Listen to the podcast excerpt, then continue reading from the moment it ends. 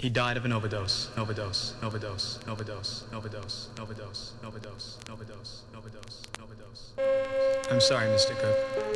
I'm sorry, Mr. Cook. I'm sorry, Mr. Cook. I'm sorry, Mr. Cook. I'm sorry, Mr. Cook. I'm sorry, Mr. Cook. I'm sorry, Mr. Cook. He died of an overdose, overdose.